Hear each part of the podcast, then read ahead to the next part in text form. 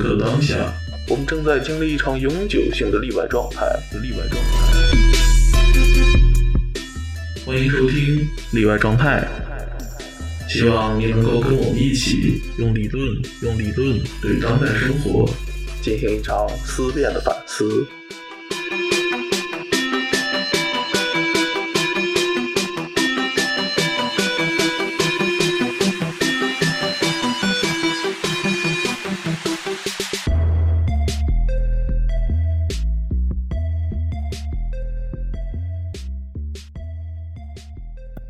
听众朋友们，大家好啊！欢迎收听新的一期的例外状态节目。我们今天的一个主要的内容呢，是想谈一谈呃关于消费社会的理论，或者换言之，想去追问一个比较本体论的问题，也就是说。什么是消费？呃，今天我也是新买了这个麦克风。由于呃之前几次的录音，呃有非常多的这个听众反映，是我们这个效果特别差。的确，主要是因为一我没有麦克风，二呢有几次的这种线上录音，呃效果是挺差的。那今天呢，呃想通过追问什么是消费，来重新录制一期，也就是重置一期啊我们之前第二期的节目。今天想起来做这个节目的，呃，一个其实是有两个原因。第一个原因就是说，自从买完这个麦克风之后呢，我一直想出一期节目，就是其实就是重置这一期节目，来测试一下我们这个麦克风的性能。然后呢，呃，也是为了更好的来回馈这个对我们有所期待的这个听众。然后呢，第二个呢，也是因为我今天在出去的路上听了这个不合时宜最新一期的这个节目，他们采访这个。呃，青年志在他们的这个讨论过程当中呢，我听了是非常感慨的。就是说，他们所捕捉到的整个中国从零八年到现在十几年的一个现象，其实也是我所经历的。因为我是九五年出生，然后一四年上了大学，上大学之后就出国了，之后回国待了一小阵子，然后又继续在欧洲。上学，就我所感受到的一个急切的变化呢，也是跟这个消费有关。也就是说，在我大概是上高中时期，以及到大学之后的这个时期，大概可能是有个呃五年，或者甚至是五六年时间左右，中国社会其实进入一个全新的社会现象。这个社会现象呢，可以被呃理论化的称之为叫做消费社会。呃，consumer society，就是我从我个人的一个经验的分析上来看呢，有一个分界点呢，就是消费社会的兴起的一个分界点呢，是在于这个团购的呃兴起。如果我们大家还呃依然能有所记忆的话呢，就是说，在我忘了是在零一几年的时候啊，其实有有过百团大战，在之后呢，它就就剩下那么几家。但是呢，通过这个百团大战的这个过程呢，实际上在我看来是培养这个呃潜在消费者的一个过程。然后百团大战之后，就紧接着来了一次支付的革命，也就是说，支付宝和微信支付成为了在中国取代现金或银行卡的一个主要的支付手段。呃，由于我是上大学之后一四年之后就出国了，所以这样的变迁和经历，在我的经历当中呢。其实是比较明显，因为我每年或多或少都需要回一次国，但是在回国的过程当中，我就会被这种呃突如其来的变化所感到诧异，因为中国在摄像头或者叫做这个 surveillance 监控监控社会来临之前，普遍的对呃技术是没有任何的。都是非常拥抱技术的，甚至是包括监控社会的到来，中国依然还是非常的拥抱技术。所以呢，其实我在这里想要强调的呃几点啊，一点是消费社会的呃时间性，呃，也就是它的开始的地方。然后呢，第二呢，消费社会的一个技术维度，就是说我们在由于我们在呃面对消费社会的时候，是一种未经批判、未经反思的。介入或者是 enjoyment 享受，那因此在这个过程当中呢，我们对技术的应用或者是泛滥，实际上也是一种拥抱的，或者是也是一种未经批判的。在这里，其实理应加上一个呃技术批判的维度，因为在整个后现代理论的发展过程当中，消费社会和监控社会实际上是有一个延续性的，就是我们可以从这个呃这两个词儿。呃，和被广泛讨论的这个时间点来看，消费社会大概就是出于呃，在呃六十年代左右被广泛讨论。然后呢，这个德勒兹的这个控制社会或者叫监控社会，呃，实际上呢是在九十年代被提出的。呃，在西方的这个整个经历过程，它是经历了三十年，在这个过程当中，当然是因为首先是有一个技术的影响。但是，似乎从这样一个时间关系当中，我们也能看到，嗯，消费社会和技术和监控社会内在的某种联系。嗯，这个问题其实我在今天是可能没法进行呃太多的探讨，因为我的主要的一个论题或者是目标呢，是在于对消费社会的一个。理论或者说是对消费进行的一次呃彻底性的追问，呃，这种追问呢，其实是一种理论性的回溯，从早期资本主义开始，在早期资本主义的消费当中，在早期资本主义的生活当中，消费究竟意味着什么，以及在资本主义的这个工业资本主义时期到后现代资本主义时期，消费究竟意味着什么？嗯，除了说我在今天听到了这个不合时宜，他们。对这个呃消费有一个很清醒的认识，除此之外呢，也是一个现象性的行为，或者说是一个呃现象性的分析吧。啊，因为呃我是也是在这一两年普遍的发现，在中国社会，嗯，至少在互联网的舆论圈当中，也出现了对消费或者对资本批判的声音。呃，当然这个。因为毕竟是一个左翼国家，所以呢，嗯，大家很容易的就会去思考或者是批判资本，但是这样的一种还原论的思维其实有点太过简单了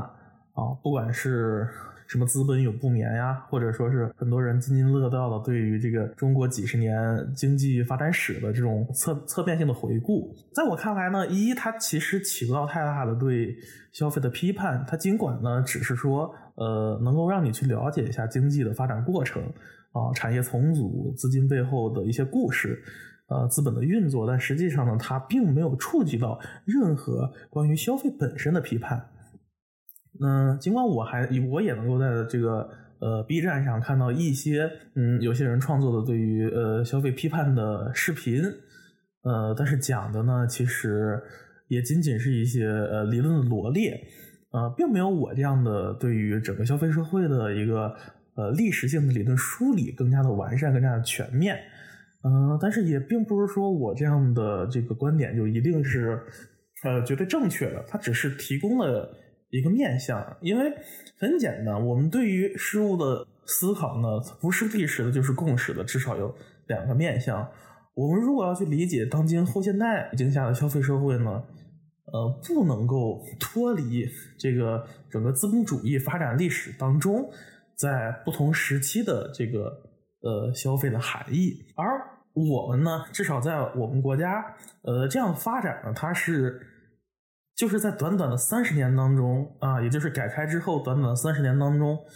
呃，同时共存的出现在了我们这个生活当中。所以呢，对于我们九零后这一代的呃这个小孩来说是非常震撼的。嗯，如果你今天有幸听到了我们这一节目，也许呢也能够感受一下这种呃中国社会的变迁的快速。以及由于我们没有时间对此进行反应，而陷入了这样的消费的意识形态、消费的话语、消费的价值观当中，是多么的轻易，又是多么的严重。呃，本期节目呢，主要是基于三本，我是通过三本书。呃，来对这个消费呃消费社会或者消费理论进行了梳理，他们共享的一个呃原命题或者叫做呃原问题，也就是说尝试去追问究竟什么是消费。呃，我都会把呃我整期的这个呃理论的讲稿发出来，然后，如果大家有兴趣想去思考这个问题，可以看看我看这三本参考书。呃，第一本呢是这个 b o Cook，呃，九三年的 Conception。然后呢，还有一本呢是导罗拉康，呃，还有一本是这个符号之境。嗯，这三本书呢是我个人来梳理这个消费社会，或者是去追问什么是消费的一个。呃，思考路径嘛，但这绝对不是一个呃非常全面的梳理，呃，它同时还有很多面向没有概括到，呃，但是我呢是从最主流的一个消费主义或者消费理论，呃，消费批判理论的这个角度来对此呃进行梳理。那总的来说呢，从我的角度来看，呃，资本主义至少可以分为三个时期，呃，第一个呢是早期资本主义。第二个呢叫做工业资本主义，第三个呢叫做后现代资本主义。那么我分别从这三个呃资本主义时期的形态以及消费在其中的意义和作用来对此进行梳理。在这个过程当中呢，我个人的主要的理论取向呢是在后现代时期。不过呢，呃，为了去呃历史性的去走到这个后现代时期，我们还是有必要的对早期和中期的资本主义。来进行一些思考和探索。在此之前呢，我想先呃经验性的带大家来思考一下，呃，我们这个社会究竟是从什么时候以及怎样的方式走入到消费时期？它和呃技术的这个关联呃又是怎样的？因为今天我在跟一个学设计的朋友聊这个事情，他认为中国的消费社会。是很依托于技术的，从经验上看确实如此，是因为呃智能手机、三 G、四 G 通信以及二维码的诞生，使得我们的这个支付手段变得更加便捷了。但是它这个只是呃呃一个前提性条件，呃，并不是说这并不是一个 sufficient condition，它并不是一个充分条件。甚至也不是一个充分必要条件。嗯，那我的 argument 就是说，因为消费社会在没有这些呃呃技术的情况下，同样会产生。无论是六十年代的法国，甚至是战后的日本、美国，呃，都经历了这么一个消费社会的时代。那我们国家在这个消费社会的突飞猛进的情况下，引吭高歌了至少有个六七年的时间。现在可能更多人才呃反应过来，我们究竟做了些什么？我们究竟如何去理解消费？如果我们首先经验性的思考，那我首先的第一个场景呢，就是说，大约是在我上高中的时期，也就是一二年至一四年之间。嗯，这个时期呢，我们开始习惯去使用团购这个东西，不管是去用团购来买东西，还是去餐厅、商场消费，还是说最普遍的一个，就是说我们会发现，我们用很便宜的价格就可以去在电影院看电影。整个这么长时间的这个团购，呃，都是来培养这个。呃，消费者或者消费行为或消费习惯的这么一个方式，然后紧接着呢，嗯，有一个很有意思的口号，或者叫做呃意识形态的诞生，就是说叫做消费升级。那消费升级所内涵的一些观念或者价值观，就是说，呃，通过消费，呃，我们隐含了一种选择，这样的选择呢，隐含了一种自由。所以呢，就比如说。你可以不去喝这个速溶咖啡，我可以喝星巴克啊。你不喝星巴克，你可以去喝这个精品咖啡。在这么一个过程当中，其实它就是整个消费升级的叙事。嗯，当然呢，消费升级它所呃面向的对象并不多，大多数呢是这个都市的白领、中产阶级以及学生。呃，因为这些人呢，在我看来呢，是最需要。用某种方式，比如说消费，来对自身进行一个身份建构的人，因为很多人他可能并不是一个呃都市的土著，那他们从一个呃也也就是说，很多人他去到大城市工作，他可能本身并不是这个大城市的居民。那他们究竟用什么方式来彰显自己的主体性，或者叫身份认同？那与此同时，还有在呃，大概是在一二年或者一三年这段时间，呃，中国有一波的这种呃，就是城中村改造，因此也造就了很多这些暴发户。呃，他们选择这个，比如说奢侈品，来为自己赋权，来为自己去占有一些符号性的社会地位，这个也也是我们所经历过的啊。而且在那个时期呢，也是由于互联网的发达，让我们很容易，就是普通人也很容易去看到呃这样的奢侈的东西，luxury 的这种世界。呃，这就是其实我是在高中时期所观察到的，甚至我有同学他想去学这个什么奢侈品管理这种东西。在整个我上大学时期，其实我就对消费、对资本一直是保持批判态度。只不过呢，到后来整个呃消费社会变得更精致化了，也就是说，尽管你可能不需要去买一个 LV 的包，花很大价钱，但是你。你还是得要去，如果你是想做文青，你还是得选择一个帆布包。嗯，那么的问题在哪呢？也就是说，呃，我们为什么要来思考，或者为什么要来批判消费社会？呃，这个是应该在呃整个节目的开始，呃，来进行一个明确。首先呢。对于消费社会的批判是基于我们对消费主义的批判。那么，什么是消费主义呢？在 consumption 艺术作者对消费主义给出了很明确的定义，也就是说，消费主义是一种意识形态。这种意识形态它是一种价值判断或者道德标准。也就是说，人生的意义取决于消费。用笛卡尔的“我思故我故我在”的一个经典的呃哲学命题可以做转述，也就是说，我消费故我在。那么，在这样的一个命题下，我们看似拥有了很多选择，比如说，我可以选择不同颜色的 iPhone 手机啊，或者说是很多的包包，或者我今天想吃这个吃那个，看不同的电影。但是，实际上我们的选择却是有限的。嗯，这样的有限呢，呃，它并不是说在数量上的有限，而是在质量上的有限。也就是说，为什么我们只能选择 A 而非非 A？这是消费主义最大的。呃，问题所在，也就是说，呃，消费其实根据内在二元的一个东西，它一方面呢是有呃 empowerment 赋权的力量，但另一方面呢，它还是有这个呃 alienation 的力量、异化的力量在里面。那好了，我们言归正传吧，我还是回到这个理论的梳理啊。如果到最后，呃，还有一些机会进行经验上的探讨，那么我们再来。呃，在早期资本主义的这个呃语境之下，我们的主要的理论来源是基于这个马克思韦伯的新教伦理资本主义精神。长久以来啊，马克思和韦伯对于这个早期资本主义兴起的看法呢，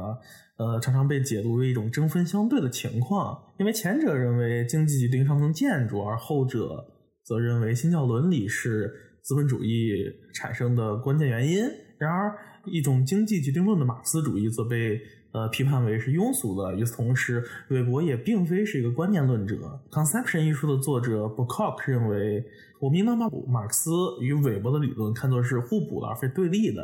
呃，因此呢，在早期资本主义的形态下，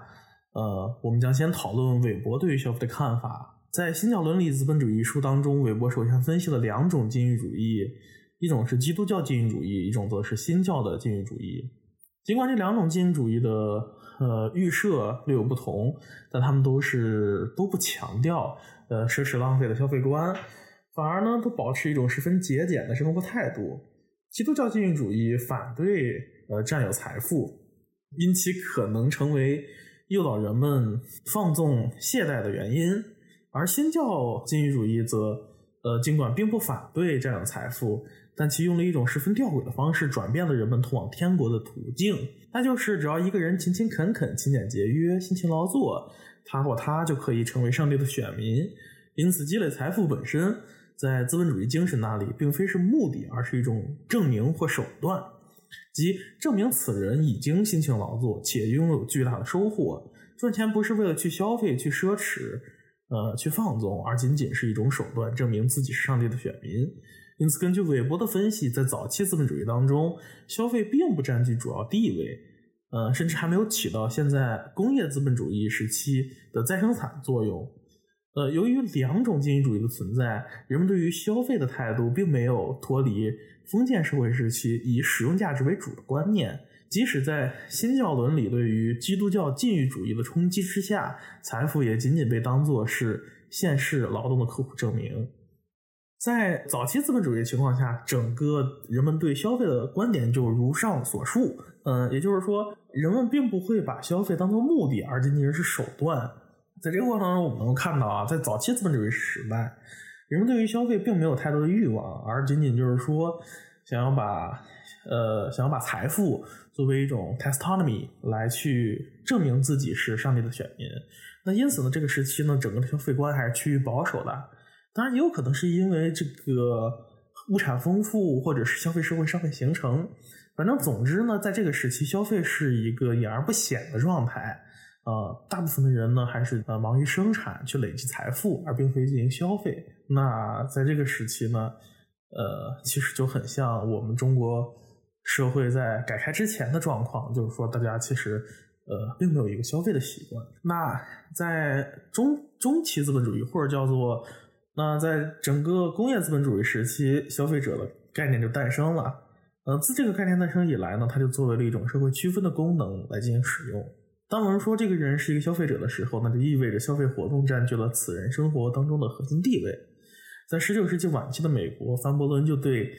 呃这群新富中产阶级进行了分析。与此同时，在世纪之交的柏林，齐美尔同样发现了一群生活在现早期现代都市的人们。嗯，他们的生活方式同样是被消费影响着。这两位社会学家开始研究消费者的兴趣，都源自于大都市当中的百货公司的建立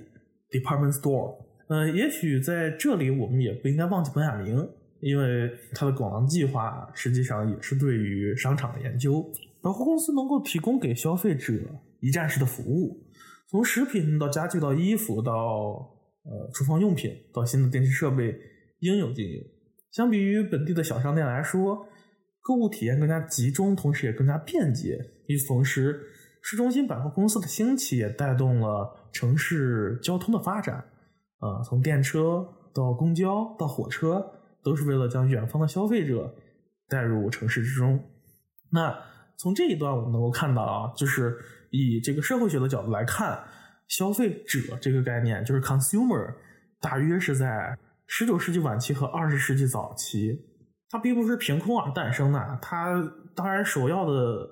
这个首要的一个呃条件是有 department store，但是我们也不能忘记啊，这是在整个呃城市化进程当中的一个过程。当然，这里的社会学分析呢，把消费看作是促进整个城市化进程的一个大动因。呃，比如说，由于这个市中心的百货公司的兴起，也带动城市交通的发展。这个交通的目的呢，是为了将远方的消费者带入城市之中，这是很明确的。那么，从这个《大都市与精神生活》一文当中，我们能看到，吉米尔论证到，现代社会不是一个具有社会学后果的空间实体，而是一个在空间上形成的社会学实体。呃，城市在政府部门或特定的产业附近成长起来。除此之外，呃，各种休闲娱乐产业，如剧院、音乐厅、电影院、体育馆等，都是为了满足城市居民的社交与精神需要才逐渐发展起来。然而，如此这般的消费生活也给个人带来了诸多精神上的问题，比如焦虑。齐米尔说道：“现代生活中最深层次的问题，驱使着个人面对压倒性社会力量时保持其生存的自主性要求。也就是说，呃，随着越来越多的消费的产品出现，或者是消费的方式、消费的空间，那么这种选择呢，其实给个人带来压力。呃，我究竟该如何进行选择？我究竟要干什么？呃，这就是维持其自主性的一个基本要求。”都市的生活呢，让人们逐渐意识到了分隔的重要性。为了与不同的社会群体形成区隔，消费就成为了表达个体偏好的最基本的方式。在这里，消费者已经不再是韦伯笔下辛勤劳作的禁欲主义者，相反，大都市里的消费者为了追求自身的自我的表达和身份，他们从头到脚都需要进行打扮。时尚因此成为都市生活当中一种语法。这种对于时尚的区隔和追求，嗯，则在后现代消费社会中被彻底放大。在这个时期的身份区隔主要还是以阶级为基本单位，贵族想要区隔于中产阶级，呃，中产阶级也想要区隔于底层阶级。这一点呢，在凡伯伦的有限阶级论当中也有提到。在美国呢，他们在19世纪末出现了一群新贵。巴伯伦说。新贵们常常会对欧洲贵族的生活方式进行挪用，甚至基于误解产生出一些奇怪的后果，而贫穷的下层中产和工人阶级则无法参与到这场游戏当中。他同时也分析了女性在美国有闲的阶级当中所扮演的角色。有闲阶级的大多数社交活动都是由女性来组织的，包括家具、服饰、珠宝、响宴。夫人和女儿也会被男人用来当做展示他们财富的证明。在这一段的呃书写当中呢，其实主要以消费者概念的形成与这个城市化的联系。呃，第二点呢，则是这个呃对于都市人心理呃需求的一个影响，呃，也就是焦虑的诞生。焦虑的诞生呢，从这个论证里面可以看到，就是说是起源于繁多的商品的诞生，多的选择性的诞生。但同时呢，他为同时也要为了去确保自身的一个自主性和独特性，而需要进行不断的消费区隔。那么，这其实对个人的心理和精神都造就了极大的冲击。但是在这个过程当中呢，呃，能够呃参与场游戏的人呢，其实并不多。主要呢，要么就是呃城市当中的大城市当中的人，或者呢是美国的新富阶级 （New Rich）。而到了这个一九五零年代中后期呢，随着战后经济重建工作的发展，越来越多的人成为了消费者。英国在撒切尔主义所取得的新自由主义政策下，使得原有的英国工人阶级逐渐土崩瓦解。由于社会逐渐变得富有起来，工人阶级也足够，工人阶级也逐渐掌握了足够的经济资本，从而成为了这个 fluent worker 啊，富裕工人。伯明翰学派早期的学者，从威廉斯到霍尔，都对这一现象进行了充分的回应。嗯，在这个嗯《The Use of Literacy》啊识字的运动当中，霍加特他就提到了整个从呃工人阶级到这个呃富裕工人或者消费社会的一个转变，从侧面意义上也表明了整个工人阶级文化的一个瓦解。那在整个这一时期的最后呢，呃，我们就迎来了比较熟悉的马克思主义的分析。在稍早一些的时期中，马克思对于消费的理解呢，是基于呃生产的基础之上。马克思认为生产与消费具有内在同一性。在一八四四年经济学哲学手稿当中，马克思分析了这一生产与消费的辩证关系。首先，由于工人并不掌握生产资料，而只有生产力。因此，工人只能够通过出卖自己的生产力而获得赖以生存的薪资。呃，由于资本家呢所追求的是利益最大化，也就是尽可能的压榨工人们的剩余价值，因此工人们只能获取仅仅维持呃仅仅能维持其自身基本生存的工资。这些工资呢被用来购买呃基本生活所需的基本用品，那剩下的钱呢则会去享受一下娱乐。休闲或者是购物这样的一种方式呢，被称作再生产。再生产行为呢，大多是通过呃消费来完成的。因此，马克思认为，工人们同时具有了生产者和消费者的两种身份，而成为消费者的过程中，则是在资本主义逻辑当中一个被迫的行为。这一点在潘毅的《中国女工艺术》当中有详尽的描述。那呃，怎么来理解呃这段话的含义呢？就是说。马克思在生产与消费当中，呃，他其实建立了一个辩证关系，而这个辩证关系的本质是同一性，也就是说，他马克思认为生产的本质就是消费。那他怎么来论证的呢？他说，比如说一个工人，他白天在进行生产啊，然后呢，他为了然后需要再引入一个新的概念，叫做再生产 （reproduction）。reproduction 在马克思的一个最基本含义里，就讲的是说，它除了这个工作以外的时间所做的事情都可以叫做再生产，因为他在工作以外或者叫非工作时间当中所做的事情，通通都是为了能够更好的工作，因此被称为再生产。那在这样的再生产过程当中呢，其实大部分人呢，除了休息呢，就是会选择去娱乐或者是去消费。啊，我曾经在大四的时候写了一篇论文，当时是我们一个语言学的呃语言人类学的一个期中考试。那个论文讲就是说，这个一些从东南亚或者说菲律宾去澳洲呃工工厂工作的一些呃工人，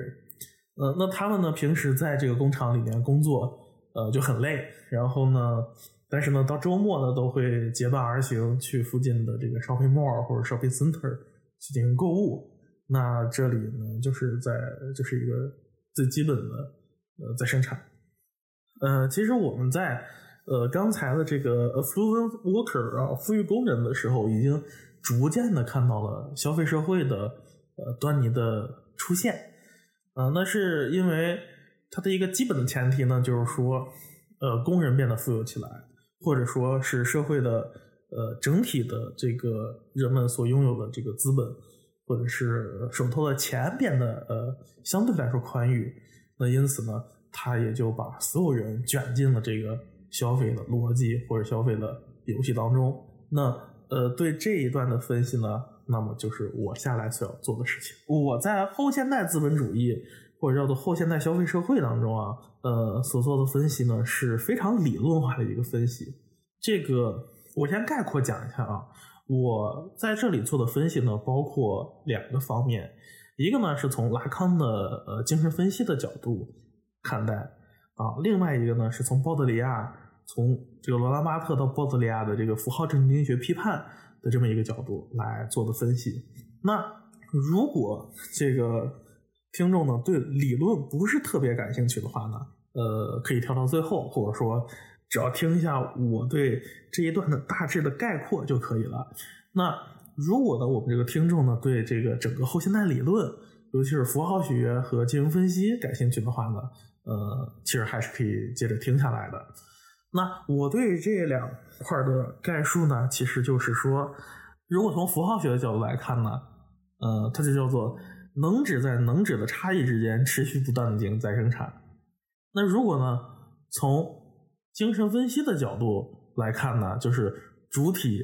在用无止境的追求对象小 A，好吧，这个可能对于理论不太熟悉的这个听众来说，确实有点难以理解。那什么意思呢？就是说啊，一个基本的前提呢，其实是在这个詹明信的这个晚期资本主义的文化逻辑啊，就后现代后现代主义或晚期资本主义文化逻辑这本书当中提到的。他说的一个基本的前提是说。在后现代社会里，消费则成为了纯粹的符号游戏。资本主义的核心驱动力从工业资本主义时期的以生产为核心的转核心的驱动，转变为以消费为主导的地位的晚期资本主义。那因此呢，消费在晚期资本主义当中成功取代了生产，成为了最具有根本性的驱动力。这一转变则预示着后现代消费社会的诞生。那这个呃理解呢，其实很符合我自己的一个理解啊，因为。从 industrial capitalism 到这个 postmodernism 的一个很关键的转变，就是 from the production to consumption 这样的一个转变呢，就是我们消费如何能够成为整个资本的驱动力呢？呃，其实是主，其实这就是主要后现代理论所要做的一个工作。那我其实是比较难用简单的语言来给你讲清楚这个事情的。但如果用非常简单、非常通俗的这个语言来讲，就是说，产品的制造呢，是为了让你更多的购买，然后你更多的购买呢，才成为了这个资本主义的一个核心的驱动力。也就是说，为什么他妈的这个很多科技产品每年要出新款啊，甚至一个款呢，它要出很多这种不同的版本、颜色，对吧？那呃，与此同时呢，我们是否回忆一下，我们去换东西的频率也变快了？呃，过去可能十几二十年前，我们可能呃，不管是买衣服呀，还是买买产品，可能一个电视在家里用十几年啊，一个电脑也用很久。但是我们越往后看呢，这个怎么会发现哦，这个手机似乎每年都要更新，那就有的人会被驱使的每年都要买一副新的 iPhone 手机。这个玩意儿在苹果刚刚进入中国的时候，似乎还挺疯狂的，或者有一波这种果粉啊，会会做这样的事情。它其实整个后现代的消费批判呢，呃，针对的就是这么一个事儿。那接下来呢，我就要进入我们的这个理论的分析当中了。啊，这个理论呢是非常的。呃，有挑战性的。不过呢，如果你听了我这个理论分析，你基本上也能够对整个后现代理论有一个基本的了解。这节呢，主要是从符号学和精神分析的两个角度来对后现代消费社会进行批判。如果想要理解本章的理论呢，前提是需要对符号学和结构主义有一个呃基本的理论认识和理论基础。那因此呢，我在本章的开头呢，将会简单介绍一下。呃，结构主义符号学，因为它对整个后现代理论呢都影响颇深。那我们先从这个索绪尔的理论出发。索绪尔在这个普通语言学大纲当中对语言的研究，呃，提出了呃方法论上的哥白尼式革命。在二十世纪，呃，俗称的语言学转向当中，嗯，也包括了索绪尔的影响，同时还有维特根斯坦影响下的逻辑实证主义。索绪尔所提出的语言研究的方法呢，是将传统语言学以历史性为主的这个研究呢，变成了以共识性为主的研究。也就是说呢，从呃对于语言的历史变迁的研究，转向为对语言的结构的研究。能指与所指的观点呢，则更是影响了整个后现代主义。结构主义则主要吸收了索绪尔提出的语言和言语的区分。语言是一套人们心中所具有的语言结构，而言语呢，则是日常生活当中所使用的具体语言。具体的语言得以可能的前提，必须是基于语言结构的存在。言说者在进行言语交流的时候，受限于语言系统的制约，因此，结构主义人类学家列维施特劳斯等人会更加关注于某个特殊文化当中的文化结构。结构主义同时也对文学批评或文学理论有着较大的影响。呃，文学理论家罗兰巴特早期就是以结构主义为主来研究他的，来进行他的文学批评。罗兰巴特在则在中后期转向了符号学的研究当中，嗯，对我们当代呃消费社会的研究有着非常重要的影响。实际上，鲍德里亚的符号政治学批判也是深受罗兰巴特的启发。罗兰巴特在用符号学对流行文化进行分析的时候，呃，实际上经历了一个从物符号到符号物的转变。在这个转变当中呢，可以体现为从符神话学 mythology 到流行体系的转变 （system of fashion） 或者 fashion system 的这个理论突破当中。在神话学当中呢，呃，罗纳巴特依然延续着索绪尔语言学是符号学的一部分的道路前进。通过进行分析一级符号系统和二级符号系统来对商品进行意识形态批判，在这里，他的分析是从物出发到符号而进行结束。嗯，但在流行体系当中呢，他意识到自己没有办法将真实的呃时尚呃服装置于流行的话语体系之前，因此他。提出，或许我们应该颠倒索绪尔的体系，宣布宣布符号学是语言学的一部分，因为他发现流行的话语体系是先于流行的符号，而流行的符号系统则是先于流行的时装。因此，他完成了一次从符号物到物符号的转变。也就是说，在这个晚期资本主义的时代里，符号相比于物具有了更加根本性的本体论地位。这也恰恰是鲍德里亚在物体系当中所沿用的道路。我们怎么来理解这一段呢？就是说，呃，首先我们从符号学的这个角度来看啊，呃，在后现代消费社会当中，一个非常重要的呃转变呢，呃，相比于曾经的 industrial capitalism，是说在那个时期我们更加注重物 objects 啊，但是呢，在后现代时期呢，我们更加注重 science 符号。那也就是说，从物符号到符号物的转变，也就意味着我们购买的东西究竟是什么？我们购就购买的东西是物还是符号，对吧？如果说你购买的物，你购买的东西是物，其实你没有在消费社会当中；如果你购买的是符号，嗨，那很很明显，你已经进入到消费社会的逻辑，在这一点可以非常清晰的体现在中国。你是用拼多多呢，还是去这个呃 shopping center 去购物啊？这个是很很不一样的。或者说，你买的就是一个你穿的鞋，使用价值的物啊，还是说你只是为了去呃去增值哈，或者说去炒鞋，你去买这个 sneakers，对吧？因为你你购买这个 sneakers 很明显，它就是一种符号，它不是物了。那那那接下来呢，我们继续来看，呃，相似的颠覆同样也发生在能指与所指之间的命运。在索绪尔那里，符号是所指 over 能指，也就是说所指更占据地位，因为所指呢是图像，而能指是声音，因此所指具有更加根本性的地位。呃，尽管这个所指呢并不是现实当中的物，而是物的图像，但是德里达与拉康则同时颠倒了能指与所指的关系，符号成为了能指 over 所指，而这个所指呢也是可以被替换为能指的。这就意味着符号可以单独的以能指的形态出现，而所指则变得无关紧要。能指的所指可以是一个新的能指，呃，这就成为了一个能指链条，或者说是飘逸能指。这样的颠倒呢，实际上意味着一种符号符号的出现，物本身已经不复存在了。现在金融产品就是基于这样的符号基础而存在的，不论是比特币还是炒鞋，在能指的无限增值过程中，所指早已烟消云散。那还有一点啊，也就是说，从索绪尔那里来的影响呢，则是这个差异理论，因为索绪尔提出啊，这个呃意义源自于差异。因此呢，在这个语言系统当中，符号词语本身是没有任何本质上的意义，其意义都是来自于符号之间在语言系统当中的差异，呃，difference。这个 difference 呢，在鲍德里亚的理论当中比德里达要好理解的多，呃，因为这种差异就体现在作为符号的商品与符号之间的差别，或者换句话说，差异本身成为了符号生产与消费的驱动力，呃，例如。呃，一样一个同样配置的 iPhone 手机，只需要把它的颜色进行变更，就可以卖出不同的价格。而每一代新的 iPhone 手机都会在配置和功能上进行升级，从而与前一代产品进行区隔。那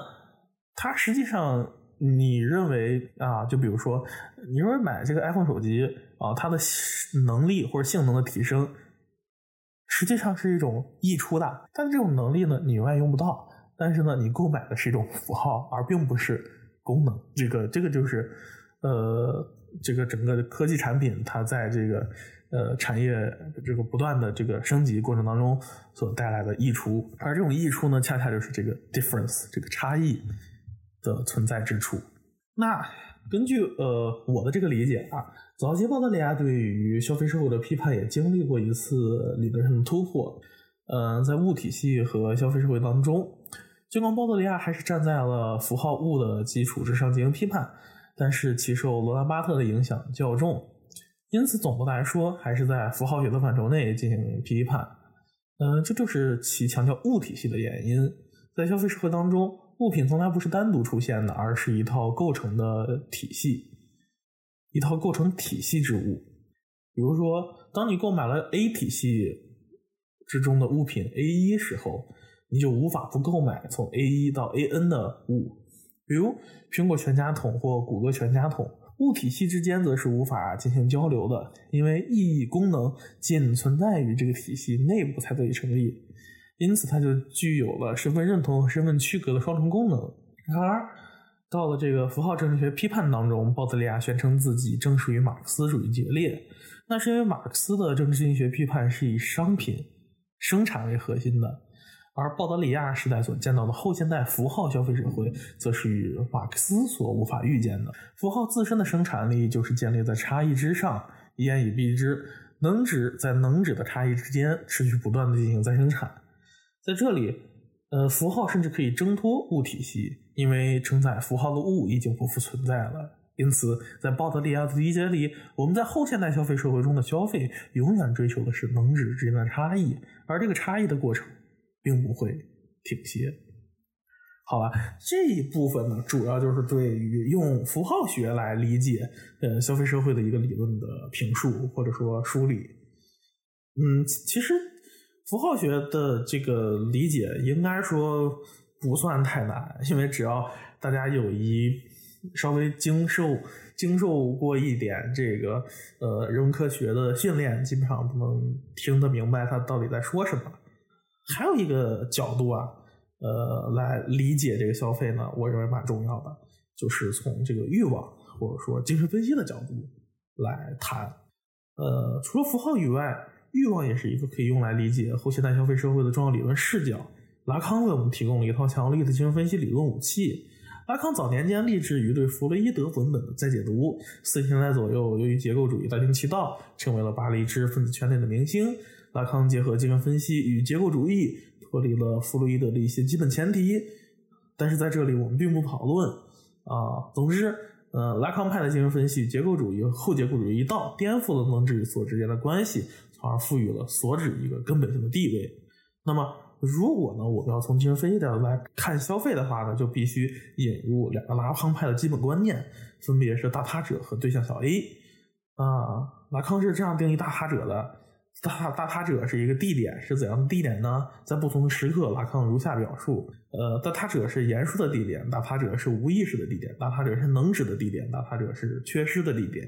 但是呢，这个这个解释呢，其实呃一般人也是看不懂的。我其实刚开始也看不懂。那这样的话呢，我就参考了这个导读拉康中的解释。呃，作者把大他者理解为一种绝对的他者性，这意味着主体永远无法与大他者同一。想要理解这个简写版本，还需要观念论的一些基础，比如费希特认为自我非我同一，而呃拉康提出来这个大他者呢是无法与自我或这个主体进行同一的，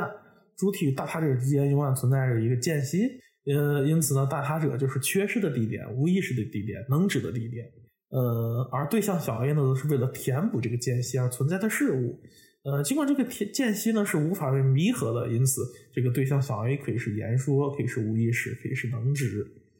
呃，那么这两个概念如何来帮助我们理解消费呢？从我的角度看来，鲍德里亚的符号政治经济学批判分析了符号。符号生产这一层面，但并没有对于主体为何要进行消费进行过多的讨论。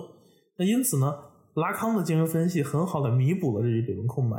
从欲望的角度出发，人们之所以愿意去消费，则是去填补大他者的欲望。那呃，论证可以如下：一，主体无法将自身的欲望与大他者的欲望进行区分；二，大他者与主体之间存在间隙。三，主体永远无法填满这个间隙。四，消费以对象小 a 的面貌出现，给主体一个可以填满大他者欲望的幻觉。五，结论。因此，呃，主体的消费行为是用对象小 a 来填补主体与大他者之间的间隙。那么，这个大他者在消费社会当中可以是多种多样的，比如说意识形态、亚文化、身份认同、父权制、消费主义、健康生活、中产阶级感。恰恰是因为这个社会当中充斥着各种各样的大他者，欲望也就被无限的制造出来，而主体呢，则会永不停止的追求对象小 a。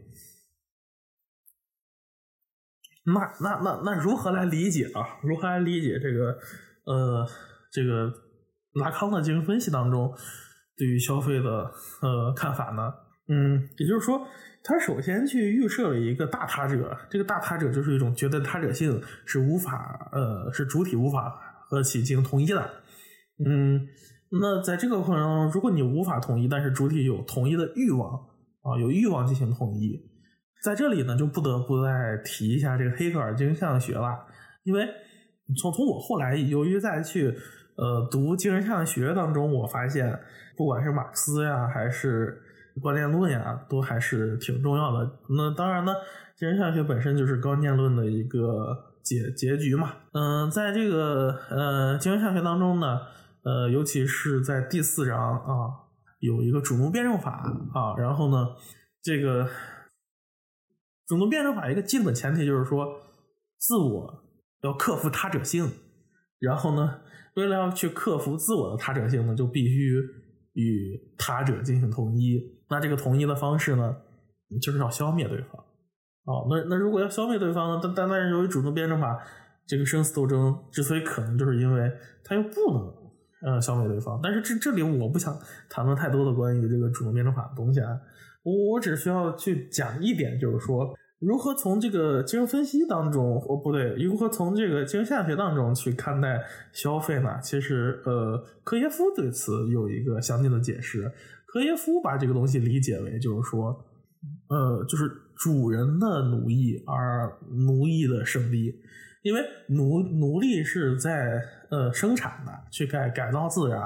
而这个主人呢，他是要依托于这个呃奴隶的这个生产啊来进行消费，而主人他就是仅仅在消费。实际上呢，在消费社会的一个里面啊，我们这个消费者的命运呢，真的就类似于这个。主人，那就是你你你主人，你去消费久了，你就依赖上奴隶了，而且你自己呢，就变得是一个不自由的人了。实际上，如果从主奴辩证法的角度去理解消费，也就是说，消费会限制你的自由，你越来越依赖于消费，你的所有价值都是依赖于消费之上，你这个人就彻彻底底的不自由了。那我们再回到这个精神分析吧，也就是说。精神分析对这个消费的理解就是说，由于我们永远无法去满足我们要跟大他者统一的欲望，而有很多东西在消费社会当中产生，它以对象小 a，也就是这个间隙的面，呃，能够弥补这个间隙之物的这个东西产生，呃，作为幻觉，让你去有一个替代性的满足。那那因此呢，这是呃精神分析的理解。那感感谢收听吧，我们这个后续还会再继续有这个关于消费的探讨啊，我们可能会请一些嘉宾来。那今天呢，对于这个消费理论的重述，呃，就到这里，感谢各位收听。呃，有任何想说的呢，都可以在我们的评论下方进行留言。呃，非常谢谢大家。